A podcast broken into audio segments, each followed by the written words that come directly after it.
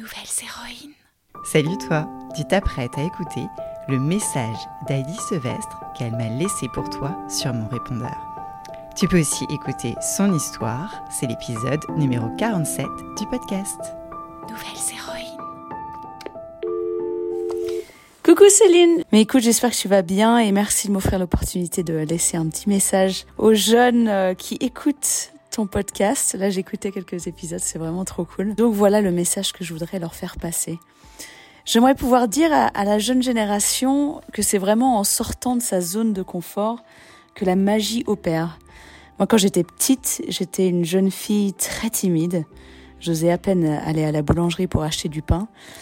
Et c'est à partir du moment où on m'a un peu bousculée, où on m'a offert l'opportunité de sortir de mon petit cocon que je me suis rendu compte que finalement euh, toutes les barrières que j'avais, bah, elles étaient surtout dans ma tête, quoi.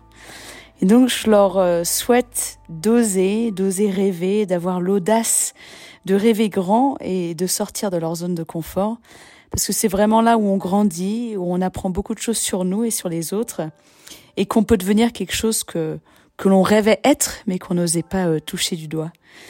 Je leur souhaite aussi de continuer à nous bousculer, nous les adultes, qui n'hésitent vraiment pas à penser un petit peu plus, à, à, nous remettre dans le bon chemin, à remettre en question euh, les choses telles que nous, les adultes, nous les faisons, surtout par rapport au climat et au changement climatique et la biodiversité.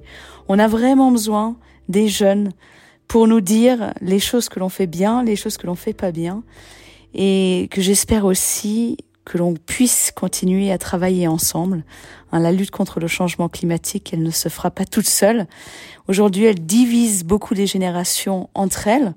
On oppose souvent, voilà, les adultes, des jeunes, des enfants, des adolescents, alors que finalement, c'est en travaillant tous ensemble qu'on va y arriver. Donc, euh, je leur souhaite de continuer en tout cas à nous bousculer, mais aussi de nous tendre la main et, et qu'on puisse avancer tous ensemble.